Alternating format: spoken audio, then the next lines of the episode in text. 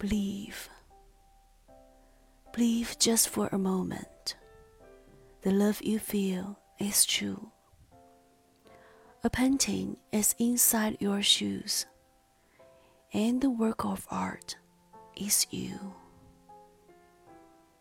Your value is so priceless, another can't be found.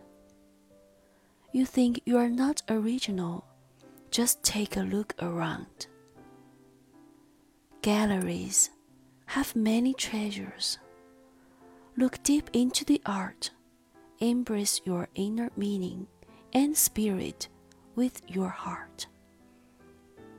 You may feel a little abstract in your search for meaning too. Never be discouraged, for the masterpiece is you.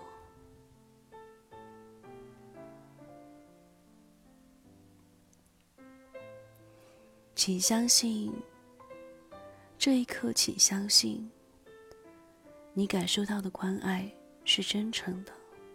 脚下的画卷，你是艺术家，你是多么珍贵，没有人能够取代。在遗憾这项艺术自己不能成为原创，就来看一看周围。画廊里有那么多的画儿，都是珍藏。专注自己的作品，怀抱最初的梦想，听从心的指引。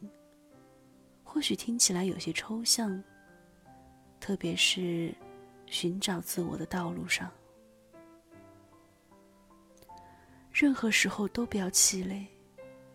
你已经是杰作，在生命的画廊。